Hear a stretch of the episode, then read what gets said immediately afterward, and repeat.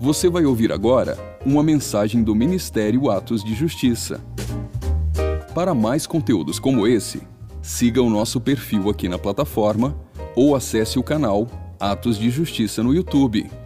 Aproveite e siga-nos também em nossas redes sociais. Que Deus te abençoe poderosamente. E lembre-se, viva todos os dias da sua vida por causa daquele dia. Romanos 8, a carta aos Romanos, capítulo 8. As crianças. Enquanto você vai abrindo, nós vamos orar pelas crianças. Amém? Até nove? Até nove? Até nove. Pai, nós enviamos, Senhor, essa geração tão preciosa que é foco da nossa intercessão esse ano. Essa geração, Senhor, que o Senhor está trabalhando para um tempo oportuno, para um tempo especial. Imprime neles, imprime neles o teu caráter. Transforma eles, Senhor, com uma medida de amor que inunda o coração dessa geração. Abençoamos os professores, todo o Ministério Kids, que o Senhor possa renovar esse ministério, trazendo novos voluntários com coração aberto, com coração de servos. Essa é a nossa oração nessa noite, em nome de Jesus. Amém? Romanos, capítulo 8.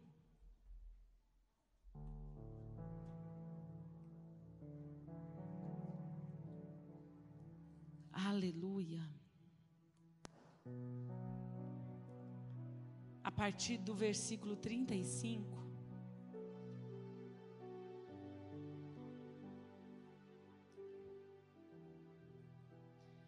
Diz assim: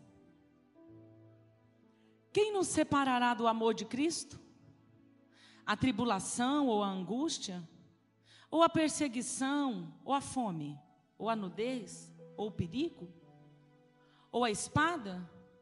Como está escrito, por amor de ti, somos entregues à morte todo dia. Somos reputados como ovelhas para o matadouro.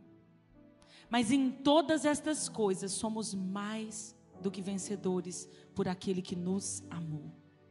Porque eu estou certo de que nem a morte, nem a vida, nem os anjos, nem os principados, nem as potestades, nem o presente, nem o porvir, nem a altura, nem a profundidade, nem alguma outra criatura nos poderá separar do amor de Deus que está em Cristo Jesus, nosso Senhor. Amém? Então, no seu lugar, com seu coração aberto, essa essa fala escrita, né? Essa mensagem escrita que fala aos nossos corações, que o apóstolo Paulo escreveu, ela expressa é, com uma segurança, com uma convicção interna de alguém assim que sabe o que está falando, né? Gerada por uma segurança naquilo que ele sente em Deus. Ele não poderia escrever essa fala ele não teria como comunicar uma verdade tão intensa. É, ele não teria como ir a esse nível de segurança para escrever o que ele escreveu, se ele não tivesse experimentado com profundidade esse amor. Para que ele escrevesse uma declaração como essa, tão forte, tão coesa, tão, tão sólida, solidificada. Ele precisou experimentar isso aqui a fundo. A ponto dele dizer, olha, nem a vida, nem a morte, olha, olha os antônimos que ele coloca aqui, nem vida, nem morte. Ele vai aos extremos, como se o Senhor o tivesse vasculhado por dentro, provado e feito ele entender o que é esse amor de Deus. Ele diz: nem a morte, nem a vida, nem os anjos, nem os demônios e ele vai falar até da hierarquia, de principados, de potestades. Ele vai dizer: olha, nem a altura, nem a profundidade, nem o presente, nem o futuro. Ele vai sempre colocando extremos. Ele diz: nada disso vai poder me distanciar desse amor. Ele está convicto disso.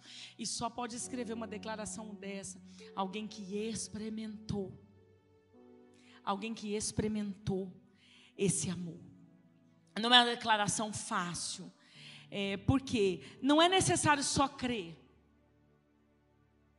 Não é só uma questão de crer que Deus existe. Para que ele escrevesse isso, ele precisa muito mais do que crer, ele precisa ter uma experiência com esse amor.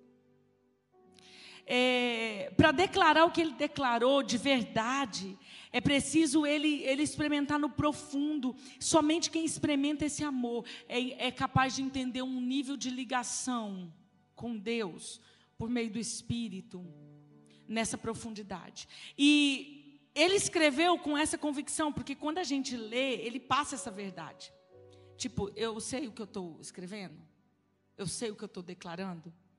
Agora, tem um outro lado, eu e você, nós não podemos é, sentir esse amor se nós não liberarmos algumas coisas dentro de nós. Mesmo ele escrevendo isso, a gente lê o texto, mas é, é como se para alguns, ou para todos nós, numa medida diferente, vamos dizer assim, a gente lê esse texto e a gente não é, é não, alguns assim ficam meio tipo, ah, que lindo o que ele escreveu.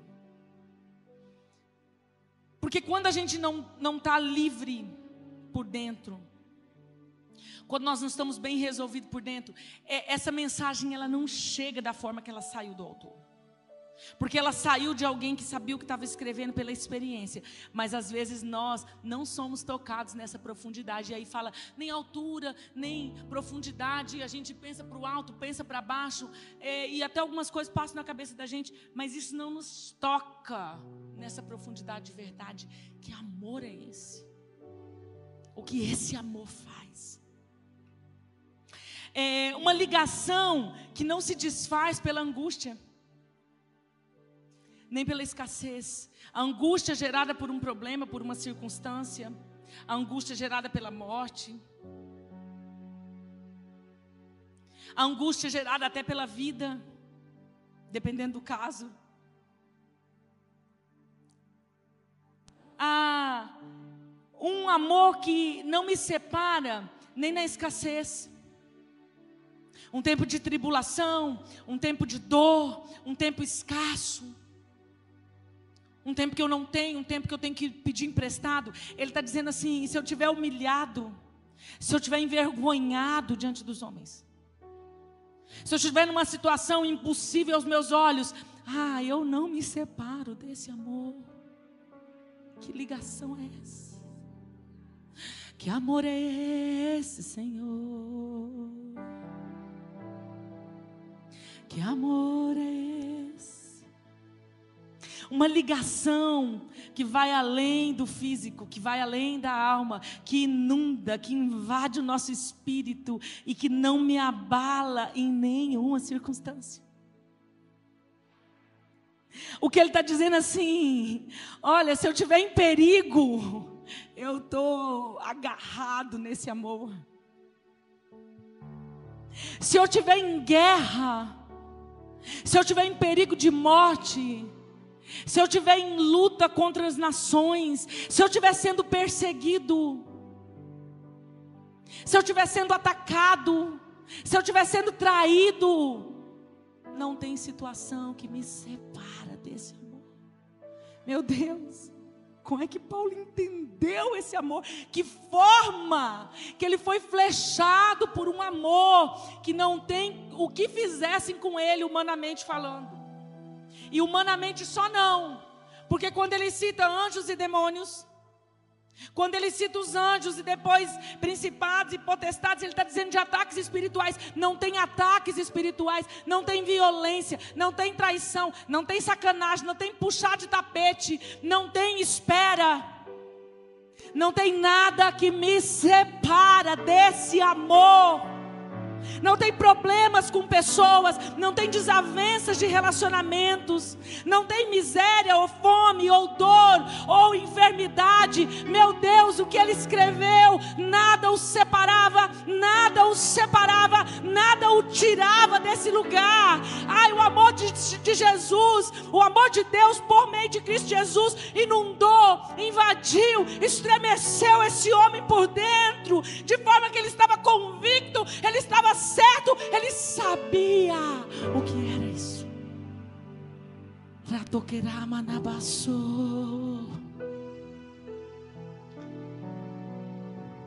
A Bíblia diz que esse amor, esse amor, não é o que a gente conhece por amor, não é o amor humano. Esse amor, esse aqui, verdadeiro, puro.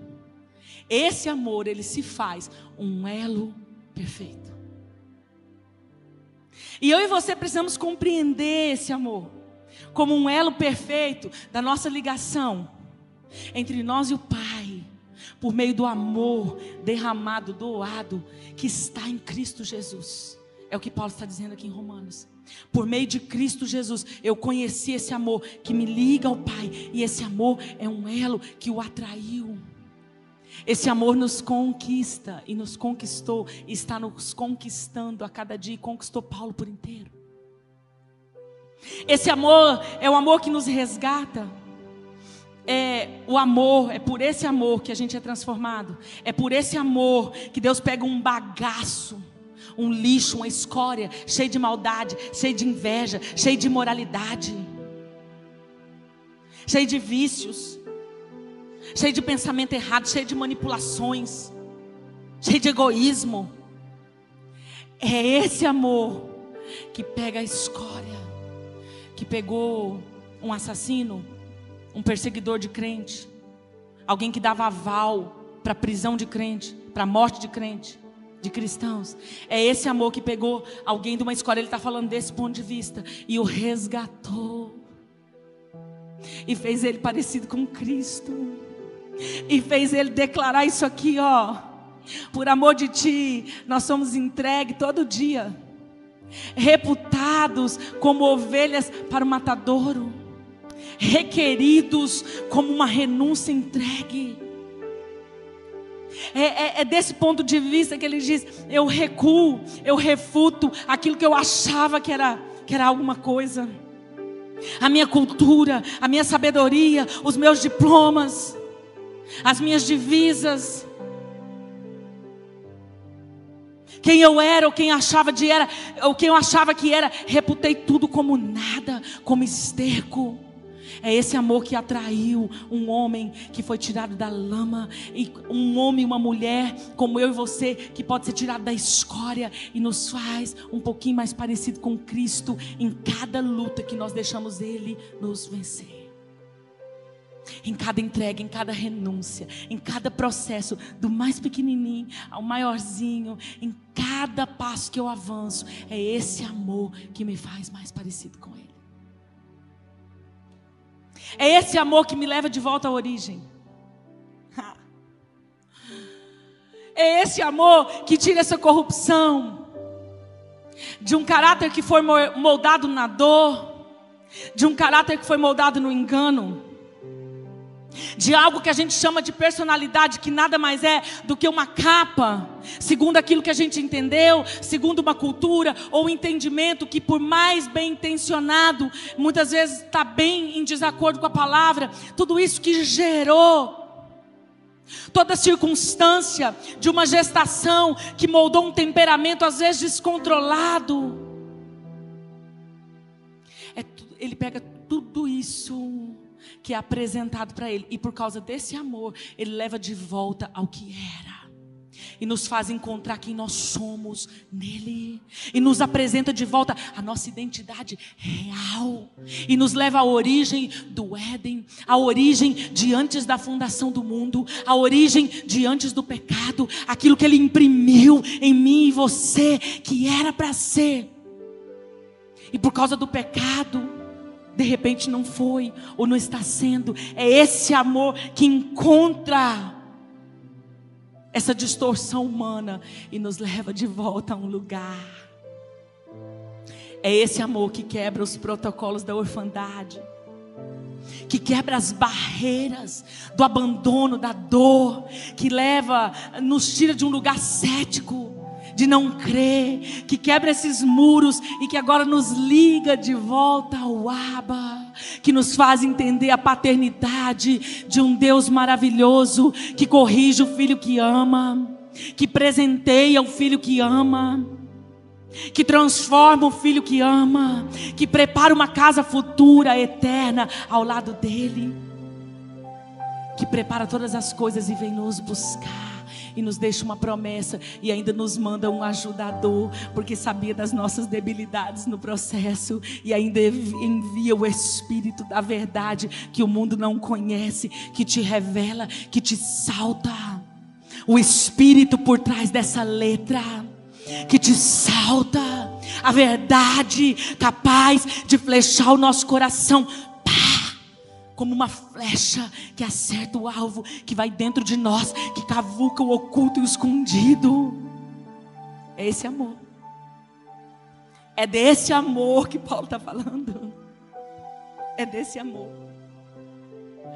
Colossenses 3,14. Acima de tudo, porém, revistam-se do amor, que é o elo perfeito. Esse amor é o elo perfeito. Esse amor capaz de entrar nesses lugares. O amor, como elo perfeito de ligação, ele é transformador. Esse amor, ele é o elo perfeito. Eu pedi aqui um arco para exemplificar, sabe? Um elo. Um elo perfeito. E, esse amor é um elo de ligação que nos faz um cordão de três dobras. Jesus no meio e eu de volta com o Pai. Sabe, algo que me liga e que me deixa entrelaçado com Ele. É esse amor que me traz para esse lugar de transformação. Gente, esse amor, ele é um elo tão perfeito por algumas razões. Por quê? Por quê? Porque é um amor que não impõe condições. É um amor que não impõe condições para amar. Ele nos ama e ponto. Ele nos oferece esse amor. Promessas têm condições, mas o amor dele é deliberado e ele nem lança em rosto. Nosso amor muitas vezes ele falha, por quê? Porque o nosso amor humano, por mais bem intencionado que ele seja, ele impõe condições para amar. O amor dele não. O amor dele, ele acaba, ele nos aperfeiçoa, ele nos faz um acabamento, porque ele não impõe condições. O nosso amor não é capaz de aperfeiçoar quando ele não é transformado e batizado pelo amor do Senhor, porque ele impõe condições. Por isso, nosso amor sem transformação não é capaz de aperfeiçoar. O amor de Deus Pai é o maior e mais completo amor que existe, é, de, um, de um fator assim condicional que não se pode medir, ele não impõe condições, ele não depende de circunstâncias internas nem externas. É um amor que não se explica e muito menos se mede. O significado de incondicional é que não depende de, não está sujeito a qualquer tipo de condição restrição ou limitação. Incondicionado. Não está condicionado a nada. Lá em Efésios 2, versículo 4 e 5. O Senhor deixou registrado, mas Deus, que é riquíssimo em misericórdia, pelo seu muito amor com que nos amou, estando nós ainda mortos em nossas ofensas, nos vivificou juntamente com Cristo. Pela graça sois salvos.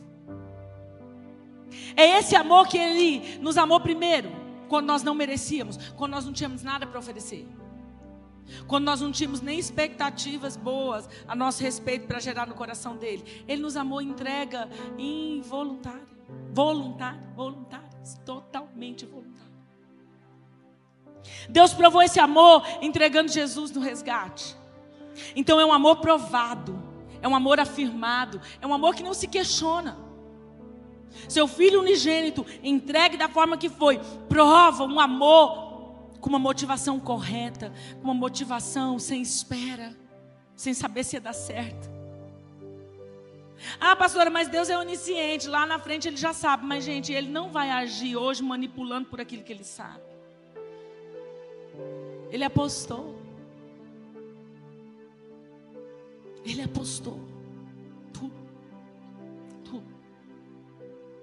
Deus ama a humanidade e de muitas maneiras. Olha a perfeição da criação, da natureza, anatomia do ser humano, formação, nascimento. É o amor de uma forma estrondosa e para onde você olha, você fala: "Meu Deus!"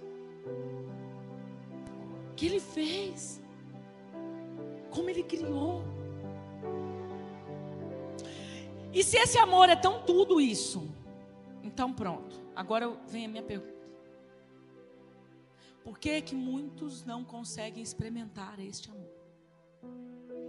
Um amor provado, um amor afirmado, Paulo dá uma declaração como essa, de alguém que sabe, de um ponto de vista de alguém que experimentou, mas muitas vezes nós não conseguimos. E por que que eu falo que nós não conseguimos? Porque se nós conseguíssemos receber esse amor nessa intensidade que está escrita em Romanos, nós não oscilávamos tanto de acordo com a circunstância. A tristeza e a angústia não nos tirava tanto de perto de Deus. A gente não parava tanto olhando para as coisas, olhando para os lados, olhando para pessoas, olhando para as circunstâncias. Se nós tivéssemos é, esse entendimento que Paulo tinha, a gente preso ia sentir esse amor. Açoitado, a gente ia sentir esse amor. Traído, a gente ia sentir esse amor. Mal falado, a gente ia sentir esse amor. Criticado, a gente ia sentir esse amor. Abandonado, a gente ia sentir esse amor. Rejeitado, a gente ia sentir esse amor. Porque a declaração de Paulo aqui nesses versículos, ele vai citar tribulação, perseguição, fome, nudez, escassez, perigo, espada. Ele põe tudo isso. Nada tirava ele desse lugar.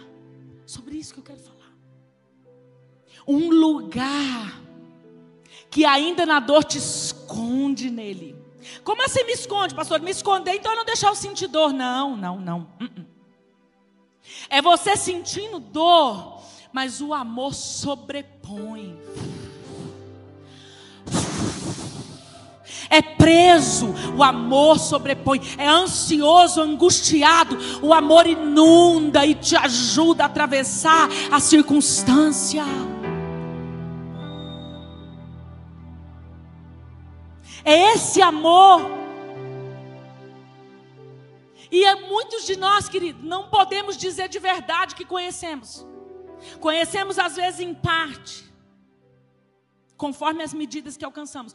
E olha, eu vou te dizer, com dor no meu coração, me arrisco a dizer que alguns não conhecem nem em parte.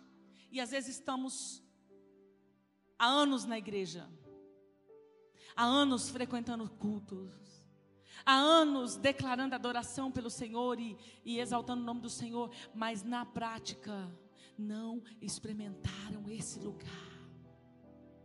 Por isso ainda dói tanto as circunstâncias na terra. Por isso ainda é tanto sofrimento. Porque eu não aprendi a experimentar esse lugar. Um sentimento de angústia ou de tristeza não pode nos distanciar Infelizmente, muitos vivem aqui no nosso meio, mas não experimentaram uma experiência transformadora desse amor que apóstolo Paulo está falando aqui na carta aos Romanos. Um amor que nada pode te separar dele. Tá bom, então como é que isso acontece? Por que, que essa é uma mensagem tão fácil, tão linda, mas na prática tão difícil de experimentar? Porque nós precisamos ser livres e ter uma história resolvida.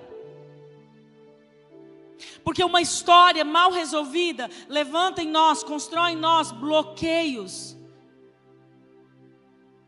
que nos privam, que nos impedem de experimentar esse amor na prática de vivenciar esse amor. E eu quero aqui, assim, introduzir rapidamente com algo que não é novidade para quem frequenta os cultos de quarta, mas que eu vou precisar falar de novo, né, para introduzir e edificar e chegar onde eu quero. Mas não tem como falar de bloqueios que nos fazem chegar a esse a esse amor experimental na prática. Como eu disse, não é no intelecto, não é eu dizer que eu sei que Deus me ama, porque lá uma vez na vida Ele fez uma coisa para mim, Ele me provou isso, ou porque eu sei que Ele deu Jesus. Não é o saber na mente, é na hora da prova dos nove. Então não tem como eu falar daquilo que são bloqueios que nos impedem, de experimentar esse amor na prática, sem eu falar sobre transmitir esse amor. Porque começa nisso. Não para nisso. Não pode parar nisso. Mas a gente precisa entender. Entender a nossa história. Entender como esses bloqueios, eles é, se levantaram, esses muros, eles foram erguidos dentro de nós e ficam ali minando o nosso elo de ligação. Sabe? É como rachaduras nessa aliança. É como rachaduras que minam esse lugar no Pai.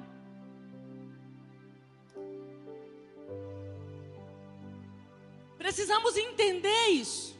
Deus escolheu nossos pais para transmitir esse amor. E, e, é um assunto que nós vamos provocar esse ano. Porque quando a gente prega sobre paz, nós estamos cientes que aqui todos são filhos. Mas que também muitos de nós aqui já têm nossos filhos. E que muitos que não têm filhos estão se preparando para ter. Então, é falar para todo mundo. Deus escolheu alguém para transmitir esse amor que Paulo entendeu aqui na vida adulta. Paulo não entendeu na infância. Senão não era perseguidor de Cristo.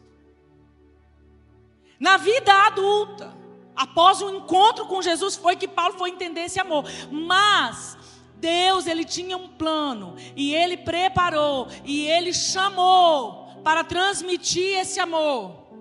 Pais, cuidadores, autoridades, maiores autoridades sobre a vida de um ser humano na fase infantil. O amor incondicional de Deus é a base para a formação emocional de uma pessoa, gente. Esse amor que a psicologia não entende, que a psiquiatria não entende, que só quem se move no espírito é capaz de começar a entender. É esse amor que é a preparação da construção da alma, das emoções de um ser humano. E quando uma criança tem no seu interior esse amor comunicado, quando ela é abastecida, quando ela é cheia, quando ela transborda, quando ela é construída debaixo desse fundamento, ela vai se tornar o que? Um adulto bem resolvido. Por isso, no nosso meio vão ter pessoas mais bem resolvidas do que outras. Embora sempre tem alguma coisa para parar. Eu vou explicar por quê. Mas nós temos uns com a sua história mais resolvida. Pessoas seguras, um adulto estável, um adulto pronto para transicionar fases da vida, um adulto preparado para quando convertido, entender a movimentação do reino, entender a movimentação de Deus, conseguir acompanhar o que Deus está fazendo, mudar as fases, mudar os degraus, entender os portais espirituais que Deus abre para a gente passar, ativar o espírito, ter o espírito em atividade. Amar incondicionalmente é uma junção que Deus faz numa balança de equilíbrio perfeita entre afeto e limites. É uma justa medida de correção, de limites, de estabelecer, olha, aqui pode, até aqui vai. É, nessa fase sua, você pode isso aqui. Ah, dirigir aqui ainda não. Ah, quando mudar de fase, você vai poder dirigir, mas só na cidade, na BR ainda não. E Deus vai dando limites e Ele chamou os pais para representar Ele com uma justa medida de afeição, de carinho, de ouvir de pôr no colo, de abraço, de cuidado. Uma justa medida de afeto com limites. E é assim que Ele nos ama. Ele nos ama nessa balança de medida fiel e justa, de afeto, com correção. Só que quando nós éramos pequenos, quando um ser humano nasce, O, a, o ser humano demora para ter essa noção de Deus. E aí Deus tem que comunicar esse amor desde a infância. Então, como é que Deus fez? Falou: vou construir a família. Vou chamar a existência o ambiente familiar, a estrutura familiar. Eu vou edificar, eu vou é, instituir a família. Porque na família eu vou poder me comunicar com esses pequeninos que vão nascer, vão encher o mundo, vão formar a humanidade, vão ser o povo que vai morar comigo na eternidade toda. E eu preciso comunicar o meu amor. Então, o que, que eu faço? Eu escolho a família. E esse é o motivo pelo qual Satanás tenta tanto deturpar, bagunçar, destruir a família. Porque aí como que Deus comunica? Distorcido fica essa mensagem. Mas Deus ele escolheu essas figuras de autoridade, quem nos cria, se não os pais biológicos, os pais adotivos, se não os tios, os avós, enfim, o ambiente familiar e ali quem está como autoridade daquele ambiente para comunicar esse amor. E aí Deus gostaria que esse amor fosse comunicado com essa mesma medida justa de afeição, de correção, de equilíbrio para comunicar o amor dele por correto, na medida correta.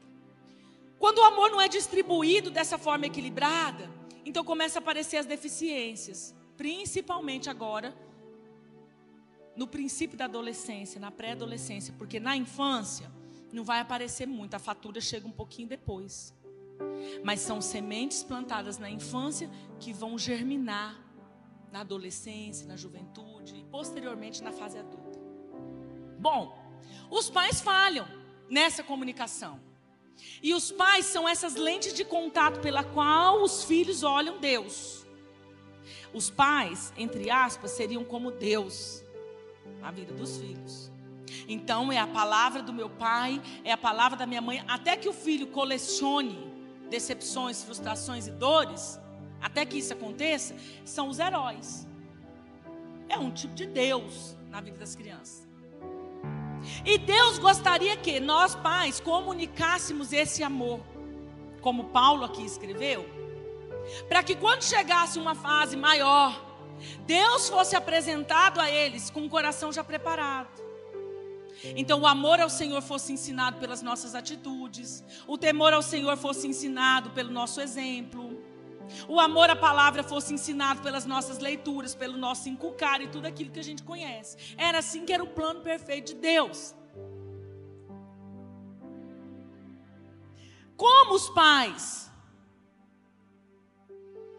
não buscam essa orientação no espírito, ou uma boa parte, e mesmo aqueles que estão na igreja, e geração após geração, eu não estou dizendo de nós aqui especialmente hoje, os pais então falharam Vamos acusar a geração dos pais por, por milênios de anos? Não. Esse aqui não é o ponto. Falharam por falta de conhecimento, falharam por falta de transformação, falharam por falta de comunicação, falharam por falta de conhecer Deus, falharam por N e N motivos, porque uma geração a outra vem falhando, porque o pecado destruiu, entrou. Não cabe a nós. Esse não é o ponto. A questão não é a acusação. E bem pelo contrário. Porque a geração que recebe a palavra implantada hoje, ela precisa sair desse lugar de vitimização. A gente só mostra o quadro e fala porque é necessário conhecer a história, é necessário lidar com a verdade, porque senão a gente não encontra as raízes.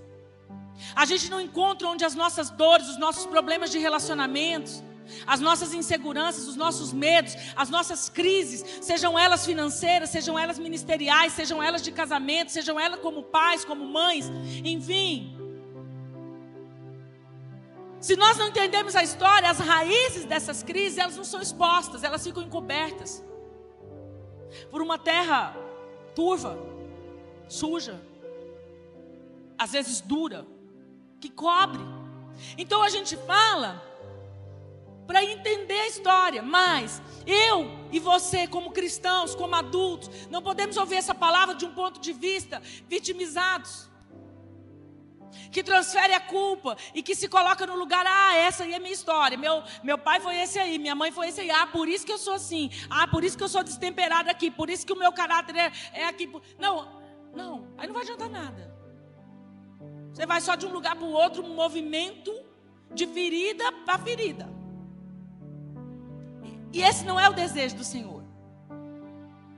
Quando o Senhor vem nos falar sobre o amor dele e a intenção dele mexer em algumas dores e desfazer algumas mentiras e nos encorajar a liberar alguns perdões, a intenção dele é nos limpar para que a gente absorva esse amor.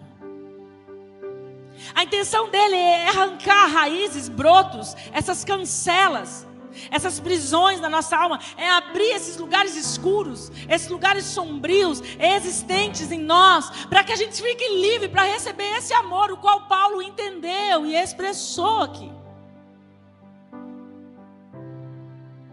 Então, falar, ouvir, na verdade, e culpar e transferir, não vai resolver. Então a gente mexe em raízes para quê? Para a importância de conhecer a nossa história, de nos autoconhecer e de nos resolver. Não tem sentido nenhum eu conhecer algumas verdades se eu não vou ter coragem de ir com elas ao pé, aos pés da cruz. Não tem sentido nenhum eu conhecer partes da minha história, e inclusive é por isso que Deus não revela muitas coisas que a gente não sabe, mas que Ele poderia revelar por meio de sonhos, visões.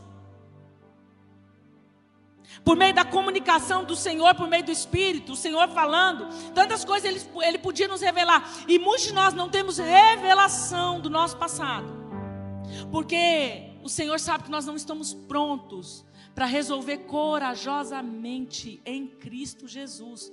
E aí, se não for para isso, não tem sentido. E quanto mais pronto, quanto mais o meu coração é livre, quanto mais eu estou disposto a ter esse nível de verdade, quanto mais profundo eu deixo ele ir, dói. Mas Oséias tem uma promessa: que aquele que abre a ferida, ele sara. Ele cura. Ele cura. Aleluia, glória a Deus. Então, crente aqui, gente. Essa é a intenção. Essa é a motivação de Deus. Abrir lugares. Ah, dói, pastora. Dói para cá, dói para lá. Dói para a geração para trás. Falar da geração para trás dói. Falar já para os erros e o padrão de comportamento que eu já repeti, as feridas que eu já abri na outra geração dói também. Mas só é possível experimentar esse amor conforme eu venço essas barreiras e bloqueios. Você só vai para esse nível de amor à medida que você deixar o Senhor entrar na sua história e não ficar refém dela, e não acusar, e não se vitimizar. Você sabe por que, queridos, que muitos de nós, em algumas áreas, nós empacamos? Que é isso, pastor? Empacar? É, empacar. Sabe? Mula, assim, quando empaca. Com todo respeito à sua vida. Só para me usar uma, uma figura aqui que você vai entender. Quando a mula empaca, né? Fala, é uma mula. Por que, que às vezes fala, é uma mula? Empacou. Teimosia, não vai. Tem áreas da nossa vida que empaca. Por causa desse motivo aqui. Algumas pessoas colocam a sua dor em um lugar de, de idolatria. Porque, vamos pensar comigo, o que é idolatria? É todo objeto de culto. Objeto, sentimento, pessoa, situação, é, que envolve bens materiais ou não. Enfim, é tudo que você coloca nesse pedestal do coração. E que, em contrapartida, toma o lugar de Deus. aquilo que você substitui no seu coração, é um objeto de idolatria. Então, isso amplia a nossa visão dos crentes de antigamente que só pensava que quem ajoelhava diante da imagem de, costu, de, imagem de escultura era um idólatra. Caiu por terra isso faz tempo. E aí a gente vê que no meio gospel tem um monte de jeito de idolatrar. Mas eu não estou pregando de idolatria. O que, que eu quero dizer? Tem pessoas que fazem da sua dor o seu objeto de culto. E você sabe que quanto mais eu converso, quanto mais eu entro em histórias, é, quanto mais eu leio, quanto mais eu olho para mim mesmo, que sou, né? Ah, o meu, meu objeto de estudo principal, eu vejo que algumas áreas da vida empacam, porque é como se eu pego a dor e faço dela o meu tudo. Afinal, se eu tirar ela, como é que eu vou ser a vítima? Se eu entregar aos pés da cruz, vai me sobrar o quê? Para argumentar, para dar desculpas para minha alma para me encher de desculpas pelas coisas que eu não sou transformado. Afinal, a dor, para alguns, é um objeto de culto, porque é por meio da dor que ele fica o coitadinho.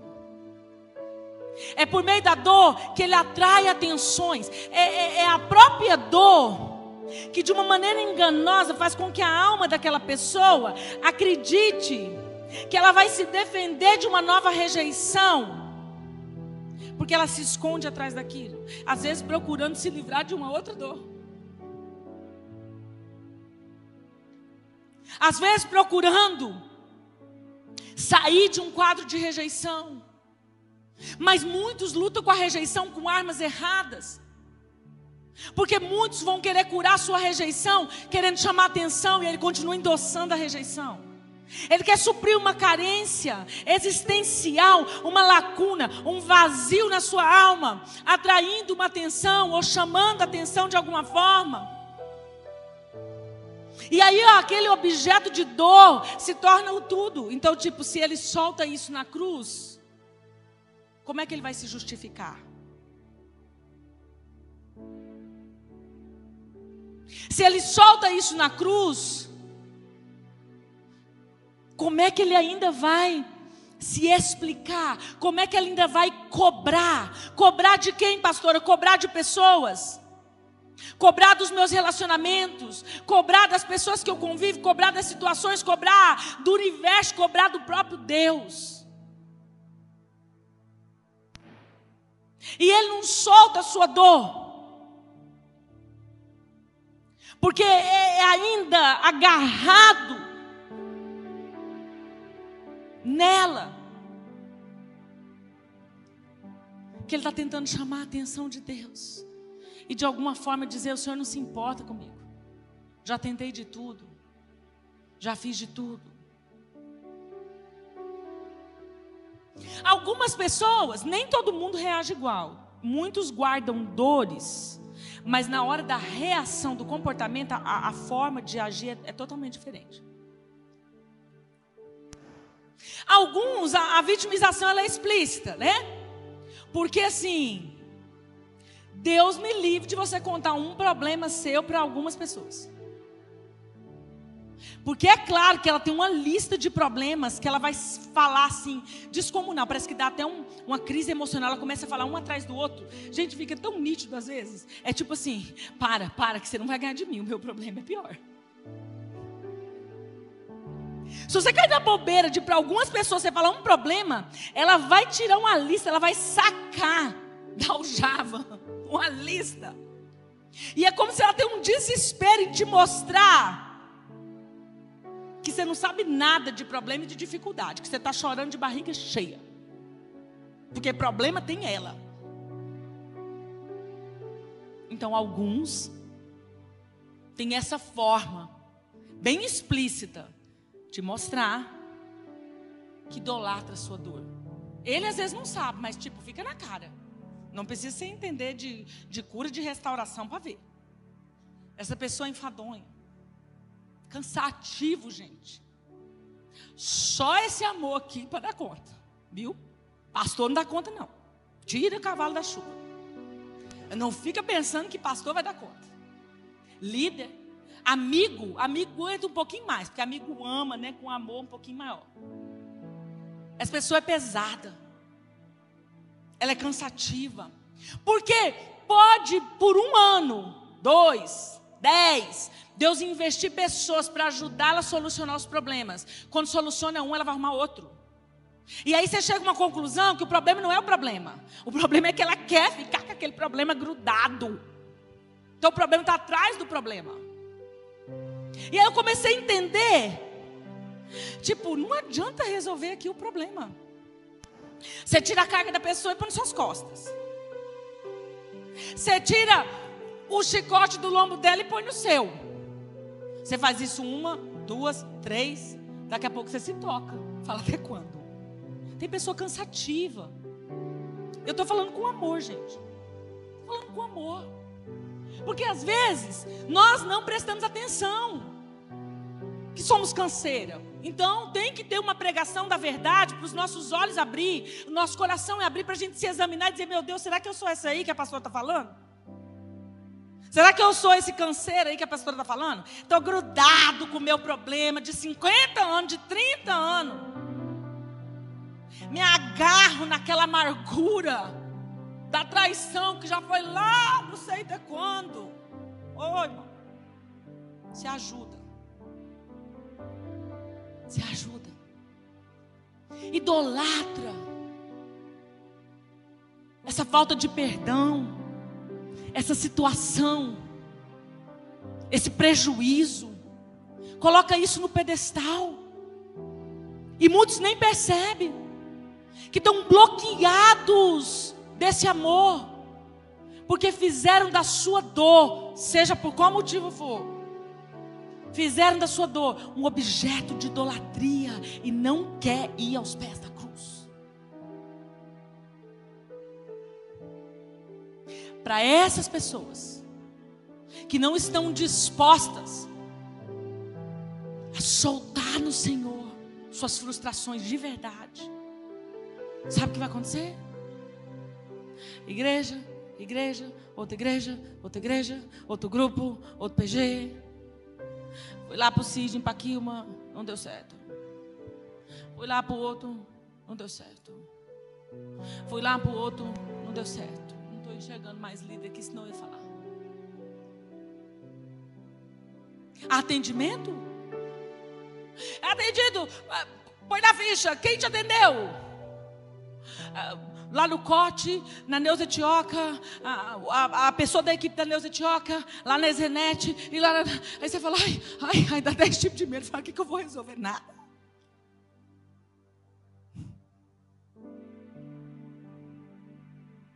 E aí tem um momento que você tem que chegar e entender que você tem que soltar, que as pessoas só são canais de ajuda, mas você vai ter que ter coragem de sacrificar a sua dor, e querer resolver ela no Senhor. Ah, pastor, pelo amor de Deus, quem que tem um tipo de dor, de incômodo, de sofrimento que não quer resolver? Eu te digo que muitos. Eu te digo que muitos, eu te afirmo que muitos. Como assim? Se as pessoas procuram ajuda para resolver? Enganadas na alma, embaraçadas na alma. Porque o problema que ela apresenta não é o real problema, está por trás, está mais atrás. Por isso, nesse sentido, é importante conhecer a nossa história. Mas não conhecer a nossa história para se esconder nela.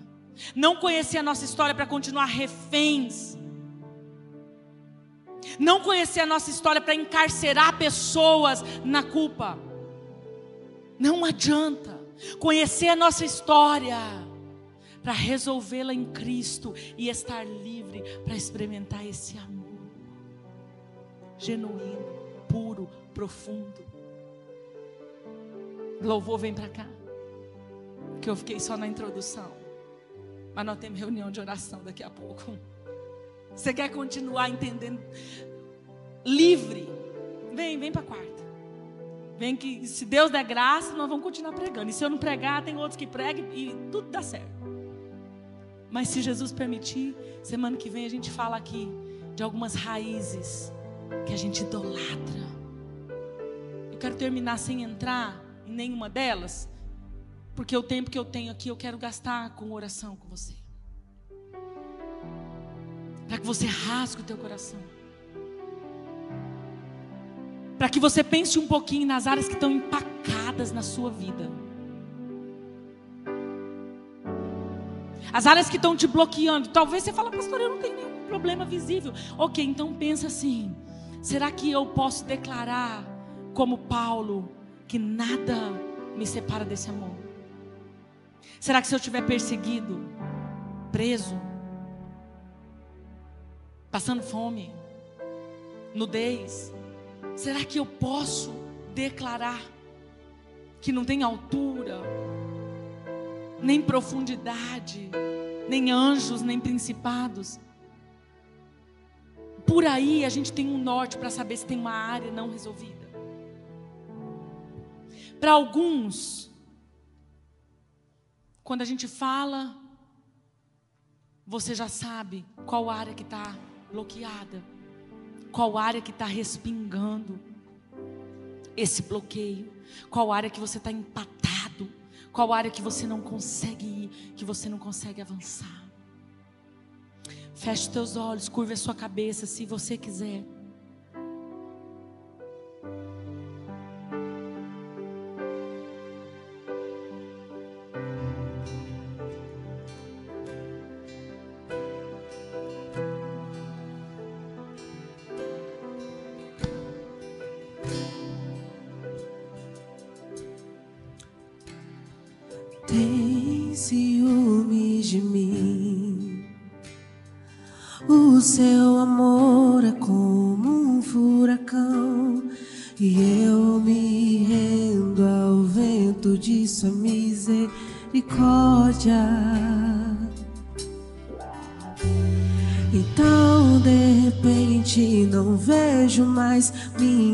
Aflições eu só vejo a glória e percebo quão maravilhoso Ele é e o tanto que Ele me quer.